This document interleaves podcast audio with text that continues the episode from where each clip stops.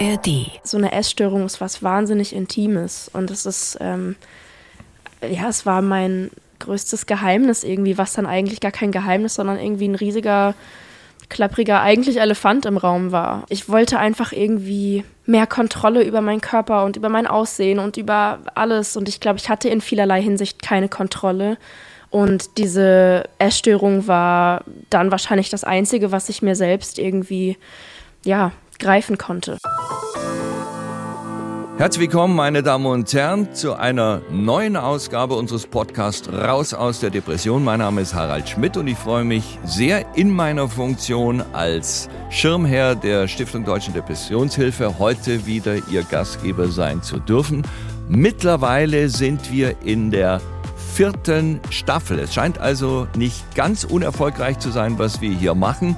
Und wir merken das auch an den vielen, vielen Reaktionen. Dankeschön an dieser Stelle dafür. Anregungen, Kritik, auch Bemerkungen. Es hat uns sehr geholfen. Wir hätten gar nicht gewusst, wohin wir uns wenden können. Also vielen Dank und wir hoffen, dass das Interesse nicht nur bleibt, sondern sich auch in den künftigen Ausgaben noch steigert. Heute haben wir ein spezielles Thema. Das Thema heute ist Depression bei Kindern und Jugendlichen. Und ich freue mich sehr über unseren prominenten Gast, die Singer, Songwriterin Madeline Juno. Herzlich willkommen. Hallo. Wunderschönen Tag alle. Oh, Sie hören sich gut an. Sie sind in Berlin? Genau, ich bin in Berlin, genau. Hier wohne ich. Und äh, wir haben eine, eine ganz kleine äh, Neuerung, die aber zeigt, wie sehr wir speziell auf die jeweiligen Fälle eingehen. Normalerweise ist ja unser Experte, der Vorsitzende der Stiftung Deutsche Depressionshilfe, Professor Hegel. Heute kommt die Expertise aus Hamm in Westfalen von Herrn Professor Martin Holtmann. Guten Morgen, Herr Holtmann. Hallo, guten Morgen. Ich freue mich dabei sein zu können. Ich sage nochmal, Professor Holtmann ist der Kinder- und Jugendpsychiater, ärztlicher Direktor der LWL Universitätsklinik Hamm für Kinder- und Jugendpsychiatrie, Psychotherapie und Psychosomatik.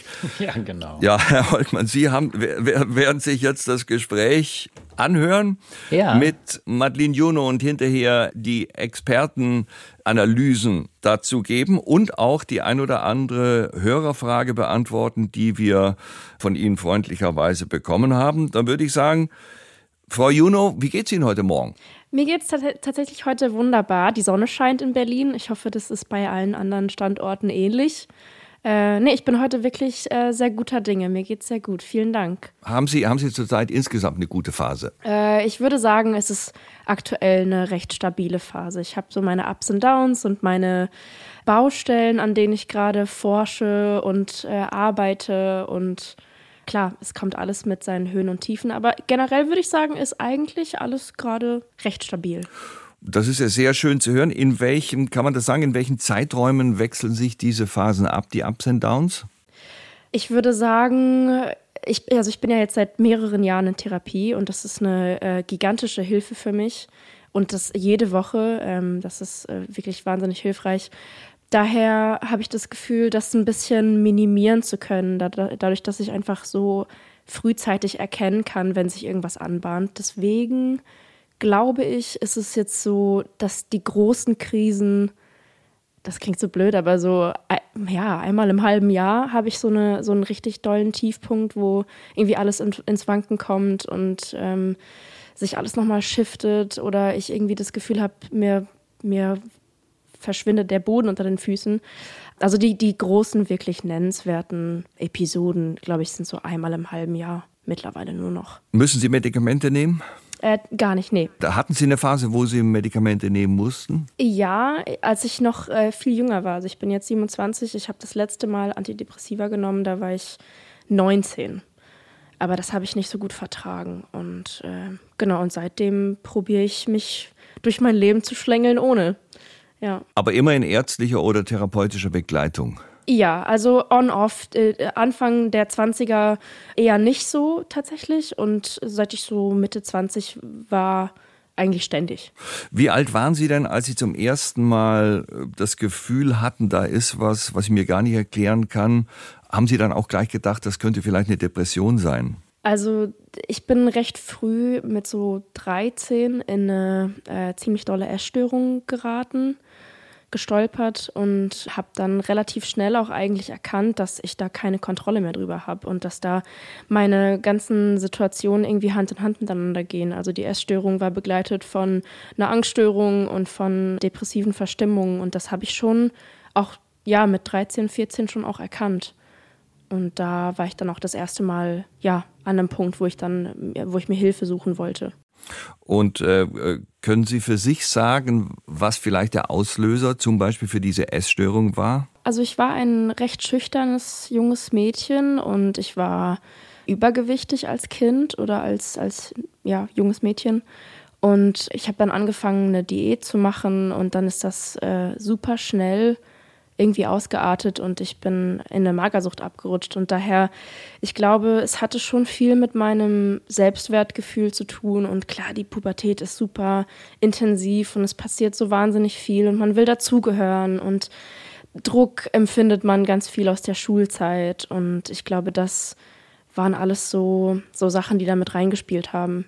Äh, und bei mir kam noch dazu, dass ich einfach auch gleichzeitig zu all dem, was ich so privat äh, womit ich so zu kämpfen hatte, bin ich auf der, also damals noch nicht beruflichen Ebene, aber später ja dann, ich bin mit, mit 13, 14 schon in Anführungsstrichen entdeckt worden und habe äh, in Hamburg an meiner Musik gearbeitet mit Produzenten und ähm, ich glaube, auch in ganz weiter Retrospektive war das auch mit ein Grund dafür, warum ich irgendwie, ja, so diesen, diesen Perfektionismus, den ich irgendwie eh in mir hatte, ich, ich wollte einfach irgendwie mehr Kontrolle über meinen Körper und über mein Aussehen und über alles. Und ich glaube, ich hatte in vielerlei Hinsicht keine Kontrolle. Und diese Essstörung war dann wahrscheinlich das Einzige, was ich mir selbst irgendwie, ja, greifen konnte. Mhm. Da, äh, da haben Sie noch im Schwarzwald gelebt mit 13 genau. Jahren. Ja? Äh, wie, wie haben denn Ihre Eltern reagiert? Haben die das gleich realisiert? Ich glaube, meine Eltern haben das, äh, ich, also ohne denen äh, jetzt irgendwie die Worte in den Mund zu legen oder sagen zu können, wie das für die war. Ich habe gar nicht so genau nachgefragt. Aber ich glaube, wenn man so nah dran ist, dann bekommt man das, glaube ich, erstmal gar nicht so mit. Also die, die, die Tragweite und die Schwere einer Situation. Also ich weiß, dass äh, Familienmitglieder, sei es Tanten oder Onkel oder wer auch immer, äh, so ein bisschen weiter weg ist, die man vielleicht nur alle paar Wochen oder Monate mal sieht ähm, die dann immer wieder gesagt haben, ey, was ist denn da los? Ich glaube schon, dass das dann wiederum ja eine Hilfe war für meine Eltern dann irgendwie doch zu erkennen. Ich glaube, da da passiert was, weil ich einfach natürlich auch, ich habe ich hab auch gelogen und gesagt, ich habe gegessen oder was auch immer. Und ich glaube, wenn man so nah dran ist, dann ähm, kann man das vielleicht eher übersehen. Aber ich ich weiß es ehrlich gesagt gar nicht so genau, wie viel die davon realisiert haben damals. Und dann sind Sie vom äh, Schwarzwald aus äh, einmal im Monat oder, oder in welchen Abständen nach Hamburg, um dort Musik aufzunehmen oder wie kann man sich das vorstellen? Ja, genau. Also ich hatte damals einen äh, YouTube-Channel. Das ist äh, noch zu Zeiten gewesen, da war YouTube nicht mit, äh, mit dem heutigen YouTube zu vergleichen. Ich hatte da so meinen Channel und habe da meine ersten Songs hochgeladen, die ich geschrieben habe. Und das wurde eben von den damaligen Tokyo Hotel-Produzenten entdeckt. Und dann nach dem ersten Treffen und Pipapo hat man sich dann so, ich bin dann oft an Wochenenden hochgefahren, habe die Ferien dort verbracht, also teilweise in äh, Wochenabständen, teilweise in Monatenabständen und das halt über Jahre. Und ich habe weiter meine Schule gemacht, ich habe Abitur gemacht und dann mit 18 war das Ganze, die erste Platte war dann fertig und dann, dann ging es erst so richtig los. Aber bis dahin war ich so alle paar Monate mal in Hamburg. Und wie haben Sie Hilfe gefunden? Ich hatte damals einen, also meinen ersten Manager, dessen Ehefrau Ernährungsberaterin war. Also äh, die hatte, glaube ich, keine psychiatrische oder äh, psychotherapeutische Ausbildung, aber die war sehr nah an mir dran und ich bin dann später auch mit 18 nach Mannheim gezogen. Die lebten auch in der Nähe von Mannheim. Und das war dann äh, eine riesige Stütze für mich. Also weil ich einfach jede Woche mit, mit ihr zusammensaß und sie mir quasi ja einfach geholfen hat, äh, so ein bisschen Struktur in mein Essverhalten zu bringen. Und ja, davor war ich äh, immer wieder sporadisch ähm, in so Einzeltherapiestunden oder Sitzungen. Und das hat mir so semi geholfen, aber ich glaube, diese, diese wirklich prägende Zeit damals in Mannheim und da so jemanden zu haben, der einen wirklich auch nicht in Ruhe lässt und sagt so, hey, ich, ich, ich sehe das. Ich glaube, da, also ich glaube, das sehen vielleicht deine, deine Eltern nicht oder dein, dein engstes Umfeld vielleicht nicht, aber ich, ich bin da und lass uns, lass uns jede Woche treffen und das hat mir dann sehr geholfen. Haben Sie denn Gewicht verloren? Äh, wenn Sie sagen, Sie waren vorher sehr dick? Ja, ich habe äh, über 30 Kilo abgenommen. Also ich war ja ein, ein, ein Pummelchen, sagt man ja, ja. irgendwie als Kind und habe dann innerhalb eines Jahres, glaube ich, so ja 20, 25 und dann nochmal mehr. Ich finde das irgendwie, dass ich, ich brüste mich jetzt nicht damit, aber ich, ich weiß, dass das ungefähr so diese, diese Anzahl an Kilos war und das war wirklich alles andere als gesund. Und da müssen auch aber Ihre Eltern gesagt haben, Kind, was ist denn los mit dir? Also haben die ihre Eltern sie nicht, da nicht drauf angesprochen? Doch, äh, später dann ständig. Klar, das war ständig Thema. Auf äh, die ganze Zeit. Also allein, weil ich eine sehr, sehr enge, sehr große Familie habe, die äh, sehr viel miteinander unternimmt und man sieht sich ständig und da war immer die, also immer das, die Konfrontation und auch meine Eltern wurden dann immer zu mir befragt und es war ganz oft auch sicherlich Streitthema, weil ich mich noch erinnern kann, wie so eine Essstörung ist was wahnsinnig Intimes. Und es ist, ja, es war mein, mein größtes Geheimnis irgendwie, was dann eigentlich gar kein Geheimnis, sondern irgendwie ein riesiger, klappriger, eigentlich Elefant im Raum war. Und ich, also es war schon ständig, ja, Grund für Streit oder Diskussionen oder Unverständnis sicherlich auch, aber erst viel später. Wann kam denn dann zum ersten Mal konkret das Thema Depression auf? Ja, also ich denke auch etwas später erst. So mit, mit 17 hatte ich so meine erste große Krise oder mein, äh, tatsächlich auch begleitet von einem großen Herzschmerz einfach. Das war das erste Mal, dass ich so richtig in so ein Loch gefallen bin. Und ich glaube, da habe ich dann zum ersten Mal gemerkt, okay, das ist, das ist doch nicht einfach nur, ich bin einfach irgendwie grundsätzlich jemand, der vielleicht viel mit sich selbst ausmacht oder einfach gerne ja, in trauriger Musik irgendwie abdriftet, sondern das ist vielleicht doch ein bisschen doller als gedacht. Das war so mit 17, 18, ja. Und welche Schritte haben Sie dann unternommen? Ich habe mir erstmal in meiner Kleinstadt, ich komme ja aus Offenburg, ich habe es erstmal bei meinem Hausarzt versucht, der hat mich dann äh, das war eine total blöde Erfahrung. Also der hat mich einfach quasi weggeschickt und gesagt, dir geht's nicht schlecht genug. Und das war eigentlich super traumatisch für mich und äh, super schwierig, das irgendwie zu verdauen. Aber der erste Schritt war irgendwie zu meinem Hausarzt zu gehen und zu sagen, ich habe hier was und ich brauche hier Hilfe. Und ähm, dann aber wiederum war ich ja in Mannheim und habe dann äh, in Mannheim einen Therapieplatz gefunden und war dann da. Ich glaube aber auch nur ein Dreivierteljahr und dann habe ich das wieder aus beruflichen Gründen äh, schleifen lassen und habe dann wiederum sehr lange mit mir selbst so Sachen irgendwie mehr, ja, mehr oder minder gut oder schlecht irgendwie so mit mir ausgemacht. Bis ich dann mit Anfang 20 so richtig in Therapie gegangen bin. Waren Sie auch mal in der Klinik? Äh, das war ich nie, nee, tatsächlich nicht. Ja. Und äh, wann kam der Punkt, wo Ihnen Expertin oder Experte gesagt haben, da müssen wir doch mal auch mit Medikamenten das Ganze ähm, angehen? Ja, das war so in dem Mannheimer Zeitraum, also so zwischen 18, 19. Da bin ich dann irgendwie durch mein, mein musikalisches Umfeld darauf gekommen. Also ich glaube, ich selbst hätte gar nicht, ja, ich, ich glaube, ich hätte mich gar nicht getraut an Antidepressiva. Ich wusste damals auch viel zu wenig darüber. Also ich, ich habe es eigentlich eher selbst durch Empfehlungen quasi angesprochen und dann bekommen. Aber dann recht schnell festgestellt, dass es mich irgendwie total ausnockt und ich hatte das Gefühl, ich bin nicht so richtig ich selbst.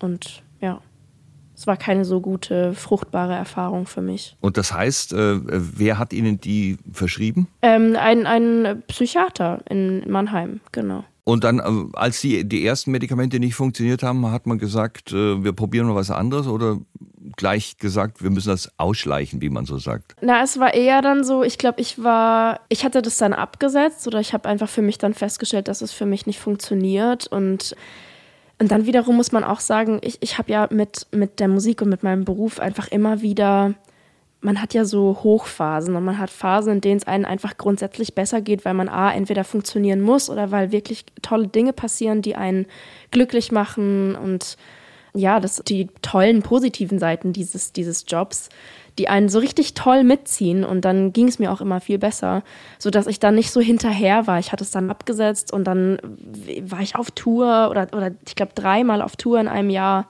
und dann war ich eh dauernd unter Strom und es ging mir äh, zwangsläufig eigentlich besser und habe das dann ja schleifen lassen, bis ich dann einfach wieder viel, viel später darauf kam, so eine richtige Therapie zu beginnen.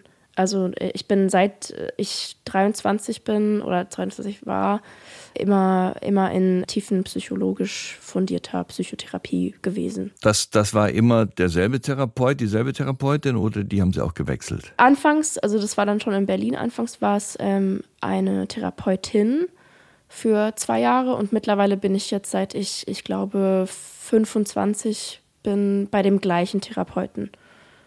Bis heute. Und das hilft Ihnen und damit sind Sie zufrieden? Das hilft mir sehr. Also es ist, es ist wirklich, es hilft mir total, so eine Routine zu haben und irgendwie jede Woche eine Anlaufstelle zu haben. Und äh, also es ist auch manchmal herausfordernd, klar. Also oder sehr oft herausfordernd oder ermüdend sogar. Aber es ist grundsätzlich in meinem Leben eine wahnsinnige Stütze, auf jeden Fall.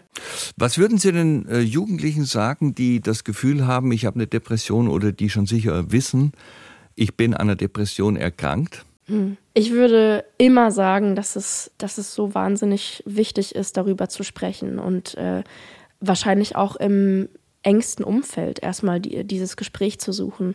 Also ich glaube, in meiner Jugend das war auch, also ich hoffe, das klingt nicht bescheuert, aber das war auch nochmal eine andere Zeit. Also das war jetzt irgendwie was vor 10, 12 Jahren. Da war das in Deutschland noch nicht so ein Thema. Und auch in, in, im Schwarzwald, wo ich herkomme, ich hatte das Gefühl, so wenn man auch nur irgendwie irgendwas in diese ja, psychotherapeutische oder also Depression, dieses, dieses ganze, dieser ganze große Umbrella an Themen, die man da ansprechen könnte, war super doll stigmatisiert. Und ich hatte große Schwierigkeiten, mich zu öffnen. Und ich würde jedem jungen Menschen raten, der irgendwie bei sich selbst Dinge erkennt, die vielleicht äh, auch, also die man auch gut verstecken kann. Ich glaube, ich glaub, das Bauchgefühl ist ein super, ein super Kompass und das Erste, was man tun kann, ist darüber zu sprechen, auch wenn das nicht das Einfachste ist. Aber ich glaube, das Gespräch zu suchen mit jemandem, dem man vertraut, äh, mit dem man sich hinsetzen kann, das würde ich das würde ich jedem empfehlen. Umso mehr freuen wir uns, dass Sie heute hier den Mut und äh, die Zeit aufgebracht haben, sich da doch sehr frei zu äußern. Sagen Sie noch kurz, woran arbeiten Sie gerade? Vielen Dank erstmal. Ich freue mich auch sehr dabei zu sein. Ich arbeite gerade an meinem sechsten Album. Das ist in den finalen Zügen fertig zu werden. Wir sind gerade in der heißen Produktionsphase und jetzt kommt äh, bald die nächste, die nächste Single-Auskopplung und das sind so die Sachen, an denen ich gerade tüftle. Wie, wie, wird die Single heißen? Äh, die Single wird Murphy's Law heißen. Murphy's Law, ja. ist das das, was schiefgehen kann, geht schief? Genau, was schiefgehen kann, passiert.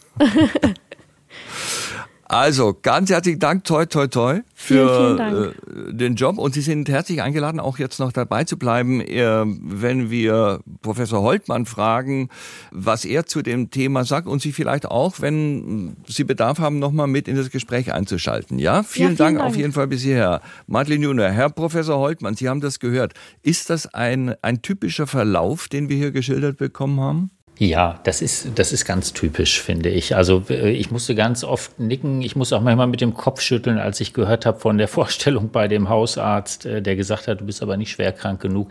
Ich finde, ganz vieles ist typisch. Auch, dass die unmittelbaren Angehörigen das zunächst gar nicht so richtig mitkriegen, weil es was Schleichendes ist. Sei es bei der Essstörung, aber auch eben bei der Depression.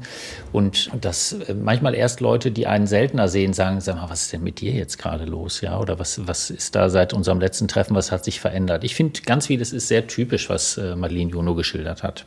Gibt es denn einen Unterschied in der Depression zwischen Erwachsenen und Jugendlichen? Ja, das kann man schon sagen. Also sagen wir, je älter die Jugendlichen werden, umso ähnlicher werden die Symptome oder die Beschwerden, die man hat. Aber gerade bei denjenigen, die so am Anfang der Pubertät sind oder was es ja leider vereinzelt auch gibt, Kinder, die davon betroffen sind, da ist die Symptomatik nochmal so ein bisschen anders. Ja? Ähm, ich fange mal vielleicht mit den kleineren Kindern oder mit, mit so Grundschulkindern an. Das ist nicht der Peak der Depression. Also typisch ist, dass es im Rahmen der Pubertät beginnt, aber es gibt durchaus auch depressive Kinder und die können natürlich viel schlechter als Jugendliche so über ihr Innenleben Auskunft geben. Und ähm, da zeigt sich die Depression oft eher so in, ich sag mal, in so alltäglichen Dingen wie ähm, es schlägt auf den Appetit, die schlafen nicht mehr richtig, ähm, die haben keine Lust mehr am Spielen. Also das, was wir von Jugendlichen und Erwachsenen kennen, dass einem so die Energie fehlt, dass man Freude an Dingen verliert, ist bei den Kindern auch so, aber zeigt sich mehr so, ja, ich sag mal so in den, in den ganz alltäglichen Dingen. Und es ist vielleicht auch für die Kinder typisch, dass die diese Beschwerden jetzt nicht so ganz kontinuierlich anhalten. Also ein Kind ist dann nicht ununterbrochen depressiv, sondern hat durchaus zwischendurch auch Zeiten noch, wo es fröhlich ist. Ja. Bei den Jugendlichen ist es dann eher typischer, so wie bei den Erwachsenen auch. Ich stelle mir das natürlich für Eltern nicht einfach vor, mhm. da äh, zu sagen, äh, sollen wir mal das von einem Arzt überprüfen lassen? Ja. Gibt es denn sowas wie ein ganz sicheres Anzeichen oder so ein, ein großes Warnzeichen? Ja, das ist, echt, ist in der Tat total schwierig. Also, weil ähm, die Phase, auch wie Madeleine Juno das geschildert hat, im Rahmen der Pubertät, da kennen ja viele äh, Jugendliche so melancholische Phasen. Man ist einfach äh, auch mal deprimiert ähm, hat so eine Phase von schlechter Stimmung und eben nicht jede Phase ist auch dann direkt eine Depression und dann ist es gar nicht so leicht zu sagen, dies eine ist aber jetzt das definitive Warnzeichen. Für für viele Eltern oder auch Lehrer, die damit zu tun haben, ist natürlich ganz nachvollziehbar, wenn äh, Jugendliche sagen, dass sie so nicht mehr weiterleben wollen oder gar nicht mehr weiterleben wollen. Das ist dann richtig so, äh, ne, das ist dann wie so ein Stoppsignal, jetzt muss irgendwie was passieren. Aber da kommt es ja manchmal erst sehr spät zu oder die Jugendlichen behalten solche Gedanken auch für sich. Also es ist in der Tat schwierig und ich glaube, ja, Eltern und Lehrer, Sozialarbeiter in den Schulen müssen gut hingucken und wenn sie den Eindruck haben, das ist jetzt nicht nur eine Phase, sondern das dauert länger an, dann ist es wichtig, das Gespräch mit den Jugendlichen zu suchen und die anzusprechen. Jetzt ist ja das große Thema bis hin sozusagen auch natürlich zu populärwissenschaftlichen Meinungen aus allen möglichen mhm. Ecken. Hat sich das Ganze verstärkt durch zum Beispiel Corona, durch den Lockdown, dass, dass die Kinder keinen Kontakt haben konnten zu Freunden? Haben Sie da belastbare Erfahrungen, dass es sich verschlimmert hat? Ja, also ja. das eine sind Erfahrungen, die ich wirklich äh, ähnlich wie andere Kollegen auch in unserer Klinik sammle, in unserer Ambulanz, aber auch auf den Stationen. Aber es gibt mittlerweile auch belastbare Daten. Also es ist ähm, in Deutschland gut untersucht worden, dass jedenfalls mehr Jugendliche wegen des Themas Depression in unsere Kliniken gekommen sind oder auch in die Praxen gekommen sind. Jetzt kann man natürlich viel spekulieren, woran liegt das? Also sind die durch Corona krank geworden? Wir denken so, Corona war da wie so ein Katalysator. Also wenn ich mir vorstelle, ich bin Jugendlicher, der so gerade an der Depression kratzt, ja, also mhm. das heißt, der vielleicht schon ein bisschen gedrückte Stimmung hat, ähm, dem würde ich ja empfehlen, triff dich mit Freunden, hab einen regelmäßigen Tagesrhythmus, mach Sport äh, und ähnliche Dinge. Und das ging ja in der Lockdown-Phase überhaupt nicht. Also in Extremphasen durften sich ja die Jugendlichen überhaupt mit niemandem treffen. Die Vereine waren zu, äh, man konnte kein Sporttraining mehr machen. Also all das, was man empfohlen hatte, war auf einmal verschwunden und ähm, stand nicht mehr zur Verfügung. Und äh, wir denken so, dass durch diesen, ich sag mal, Mangel an ja, es sind ja keine therapeutischen Angebote, aber an Hilfestellungen, dass dann bei manchen die Depression so richtig sich zum Vollbild entwickelt hat. Wir sehen immer noch Jugendliche, obwohl ja man das Gefühl hat, irgendwie ist Corona jetzt so ein bisschen vorbei. Wir sehen immer noch Jugendliche, die sagen, es hat bei mir in der Phase angefangen. Ja, da bin ich versackt äh, und versumpft. Ich hatte keinen richtigen Tagesrhythmus mehr. Ich habe nur noch vorm Rechner gesessen oder im Bett gelegen. Also, um Ihre Frage zu beantworten, ja, das ist nicht nur ein Eindruck, dass Corona da einen negativen Beitrag leistet, sondern wir können das wirklich belegen.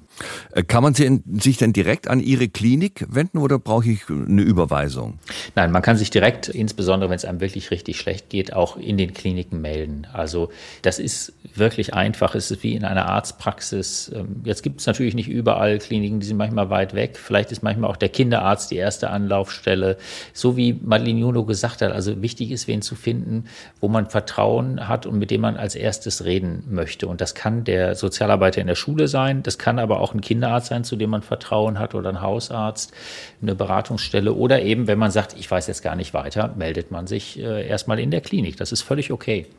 Wenn dann jemand zu Ihnen kommt, vielleicht schildern Sie mal, wie, äh, wie ist denn so ein äh, Behandlungsverlauf? Bei Jugendlichen der Person? Also bevor wir behandeln, geht es ja erstmal darum zu gucken, was ist denn mit dir eigentlich los? Also ins Gespräch miteinander zu kommen. Das heißt, man wird ganz viel Fragen hören als Jugendlicher. Also wir, wir fragen viel, wir wollen verstehen, wie bist du der geworden oder die geworden, die du jetzt bist, die hier sitzt. Wie hat das angefangen, was du da erlebst? Gab es vorher schon mal andere Dinge, die dich runtergezogen haben, so wie Frau Juno das geschildert hat? Vielleicht Phasen von Ängstlichkeit oder ähm, gestörtes Essverhalten. Also wir möchten gut begreifen, wer ist dieser Jugendliche, der da vor uns sitzt, um dann eben auch eine Diagnose stellen zu können. Denn bevor wir behandeln, ist ja wichtig rauszukriegen, was ist denn das eigentlich? Ja. Und die Depression kommt auch nicht immer allein, sondern so wie wir das vorhin gehört haben, die kann auch begleitet werden noch von anderen Dingen. Und es ist gut, das alles wahrzunehmen und nicht nur wie mit so einer Checkliste, die man ja manchmal im Internet findet, Kreuzchen zu machen und sagen, aha, ich bin also depressiv, Dr. Google hat es gesagt, sondern ja. ein bisschen breiter zu gucken und den ganzen Jugendlichen so in den Blick zu nehmen. Das Thema haben wir auch gerade gehört, die Angst vor Medikamenten. Hat ja auch jeder eine Meinung zu Psychopharmaka. Ist das berechtigt? Also alles, was wirkt, kann Nebenwirkungen haben. So, von daher kann man sagen, ja, es gibt auch berechtigte Sorgen oder berechtigte Ängste ich glaube, total wichtig ist, dass wir erklären, was können diese Medikamente und womit muss man aber auch vielleicht an unerwünschten Wirkungen rechnen. Und es ist dann immer so eine Güterabwägung. Also was ist schlimmer, die, äh, die unbehandelte Depression? Ja, wie groß ist das Risiko, dass die mich völlig runterzieht und es mir total dreckig geht? Und was sind die Chancen, aber eben auch die möglichen Nebenwirkungen von einem Medikament? Und das muss man, glaube ich, gut mit dem Einzelnen entscheiden. Und es hängt ganz stark davon ab, wie schwer ist die Depression. Leichte Depression oder ich sage mal so, so mittelschwere Depression Depressionen, die muss man nicht mit Medikamenten behandeln. Leichte Depressionen mhm. sollte man auch gar nicht mit Medikamenten behandeln. Da gibt es viel bessere psychotherapeutische Ansätze. Aber wenn jemand durch die Depression seinen Alltag gar nicht mehr bewältigen kann, also gar nicht mehr aus dem Bett kommt, es nicht mehr in die Schule schafft, sich nicht mehr mit Freunden treffen kann, dann ist oft die Tür zur Psychotherapie erstmal zu. Also ich kann gar nicht mich auf sowas einlassen, weil ich so eingemauert bin in meiner Depression. Mhm dann können Medikamente wie so ein Türöffner wirken, damit ich überhaupt ähm, mich auf Psychotherapie einlassen kann. Nun gibt es ja sicher auch die Situation, wo man sagt, dass er hat so einen Schweregrad erreicht, das müssen wir uns mal über einen längeren Zeitraum stationär anschauen. Wie lang ist denn im Schnitt so ein Klinikaufenthalt für Jugendliche? Also ich sage jetzt mal ganz global mehrere Wochen. Vielleicht, wenn jemand wirklich richtig schwer depressiv ist und noch Begleiterkrankungen hat, können das auch drei, vier Monate sein. Mhm. Das ist wirklich schwierig pauschal zu zu beantworten, weil jeder Jugendliche anders ist, weil er anders Unterstützung hat, weil die Depression mal schneller und mal langsamer anspricht auf das, was wir alles so machen. Aber ich würde mal sagen, man sollte sich auf mehrere Wochen einstellen. Also anders, als man es jetzt so aus einem somatischen Klinikaufenthalt kennt. Da habe ich eine Frage äh, von unserer Hörerin Nadine, die gefragt hat, wie kann ich meiner Tochter helfen, bis wir einen Therapeuten gefunden haben? Also das fragt er wahrscheinlich Nadine so vor dem Hintergrund, dass es einfach sau schwierig ist, Therapeuten zu finden. Ne? Also das ist regional unterschiedlich, aber es gibt Regionen in Deutschland, da ist es einfach total schwierig.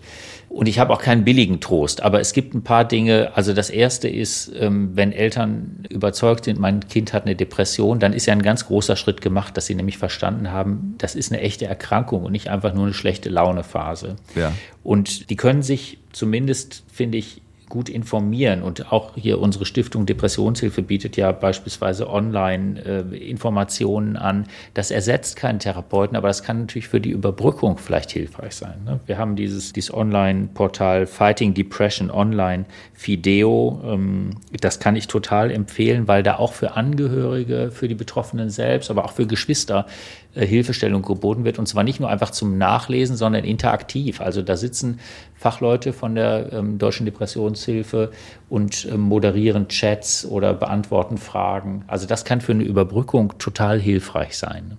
Das ist sehr gut, dass Sie das empfehlen. Das wäre noch eine andere, allerdings anonyme Anfrage gewesen, die genau das gefragt hat. Und ich glaube, man kann schon sagen, wenn wir bei Madeline äh, Juno gehört haben, dass äh, ihr, erste, ihr erster Kontakt sozusagen mit dem Thema vor mehr als zwölf Jahren stattgefunden hat, da hat sich doch einiges zum Guten gewendet seither. Ja, ja, das ist wirklich so. Also es mag immer noch ärztliche Kollegen geben, die so reagieren, wie sie es damals leider erlebt hat. Aber ich merke auch bei Kinderärzten, aber auch bei Nichtmedizinern, also in den Schulen, in den Kindergärten, das Wissen um psychische Erkrankungen wird viel mehr. Ja, da ist immer noch ein Riesenbedarf. Also wir sind immer noch nicht da, wo wir wollen. Deswegen ähm, startet die Stiftung ja jetzt auch zum Beispiel so ein Online-Tool äh, für Schulen, wo einfach junge Leute das erklärt kriegen mit Videos. Also wir sind noch nicht da, wo wir hinwollen, aber wir sind glücklicherweise viel mehr Schritte weiter, als wir es äh, vor einigen Jahren waren. Und ich glaube, was man auch sagen kann, die Stigmatisierung ist deutlich weniger geworden. Ja, und das liegt natürlich auch an Menschen jetzt wie Madeleine Juno, also ja. Menschen, die von Jugendlichen anerkannt werden und die sagen, Mensch, ja, die sind für mich auch sowieso wie so Vorbilder und wenn die erzählen davon, was sie erlebt haben, ist das, glaube ich, echt indirekt eine Ermunterung für Jugendliche zu sagen, ach ja, guck, wenn, wenn die das geschafft hat, ähm, ja, vielleicht sollte ich mir auch Hilfe suchen. Professor Holtmann von der LWL Universitätsklinik in Hamm war heute unser Experte. Ich glaube, wir haben das im Wesentlichen, wie wir das in diesem Rahmen heute behandeln können, gemacht, Herr Holtmann. Oder haben wir was Zentrales vergessen? Nein, ich glaube, wir haben nichts Zentrales vergessen, außer der Botschaft vielleicht wirklich an die Eltern und die Jugendlichen, sprecht miteinander oder wenn die Jugendlichen sagen, ich kann mit meinen Eltern nicht reden, sprecht wen anders an. Also das hat Madeleine Junior auch gesagt. Also das muss Sprache kriegen, was in mir passiert und dann gemeinsam suchen, wo gibt es Unterstützung. Und die gute Botschaft ist, man kann Depressionen, auch wenn die echt schrecklich sind, man kann die gut behandeln. Und man sieht es ja am Beispiel von äh, Madeleine Juno, man kann super tolle Sachen äh, auf die Reihe kriegen im Laufe seines Lebens und auch mit der Depression leben. Dann sage ich ganz herzlichen Dank. Freue mich, wenn wir uns wieder mal persönlich treffen. Wünsche Ihnen weiterhin viel Erfolg. Ganz herzlichen Dank. Ja, ich war gern dabei. Bei Ihrer Arbeit. Danke, dass Sie da heute für uns sich die Zeit genommen haben. Ganz gerne. Dankeschön. Und Madeleine Juno, sind Sie noch da? Ich bin noch da. Ich nehme an, das war für Sie mehr oder weniger etwas, was Sie dann schon alles auch selber durchlebt haben. Aber vielleicht war doch der ein oder andere neue Anreiz mit dabei. Ja, wirklich vielen, vielen Dank. Und wenn ich dürfte, würde ich noch einen kleinen Tipp dalassen. Natürlich. Und zwar zum Thema Hilfsstellen für Kinder und Jugendliche gibt es eine ganz großartige Sache, die nennt sich Krisenchat. Das ist eine Organisation oder ein Tool, das auch in der Corona-Zeit ins Leben gerufen wurde. Und das sind ganz, ganz viele Experten und BeraterInnen, die rund um die Uhr da sind, Kinder und Jugendlichen äh, Hilfe zu leisten und wirklich mit denen chatten und teilweise auch das, das, das Jugendamt einschalten könnten, wenn es um häusliche Gewalt geht, aber sind vor allem da, um zu helfen und ein offenes Ohr zu spenden. Also das kann ich sehr empfehlen. Ja, wunderbar, prima. Vielen Dank, Madeleine Junow. Vielen Dank, Professor Holtmann. Ich danke äh, Ihnen, meine Damen und Herren, dass Sie heute wieder uns Ihre Aufmerksamkeit geschenkt haben. Selbstverständlich können Sie alle bisherigen Folgen unseres Podcasts in der ARD Audiothek hören und überall, wo Sie Podcasts hören können, wann immer Sie das möchten. Abonnieren Sie uns, empfehlen Sie uns gerne weiter und seien Sie wieder mit dabei bei einer der nächsten Ausgaben. Einen schönen Tag, alles Gute. Mein Name ist Harald Schmidt. Vielen Dank. Raus aus der Depression. Ein Podcast von NDR Info. In Zusammenarbeit mit der Stiftung Deutsche Depressionshilfe. Wir schlucken jede Menge Pillen, wenn wir krank sind oder sogar vorbeugend. Dabei gibt es für viele eine gesündere und nachhaltigere oder zumindest unterstützende Behandlung, nämlich anders essen. Davon sind die NDR Ernährungsdocs überzeugt. Sie wissen, welche Ernährung wem gut tut und wie viel man oft schon mit einer kleinen Umstellung erreichen kann. Man braucht, um Fett abzubauen, unbedingt Insulinpausen. Nur so kann man tatsächlich überschüssiges Fett abbauen und man, wir wissen eben, dass in diesen Fettzellen, gerade im Bauchfett, extrem viele Entzündungsfaktoren sitzen und solange man viel Bauchfett hat, hat man im Grunde permanent einen Entzündungszustand im Körper. Die NDR Ernährungsdocs, das erfolgreiche Fernsehformat, gibt's jetzt auch als Podcast in der ARD Audiothek. Für unterwegs, beim Sport oder beim Kochen mit spannenden Patientengeschichten. Sie wollte was ändern und das mhm. war jetzt ihre letzte Chance eigentlich. Mit den neuesten Erkenntnissen aus der Ernährungsmedizin. Also dieser Spruch einmal Insulin, immer Insulin, der, der wurde früher häufig gesagt, als ich noch junger Arzt war.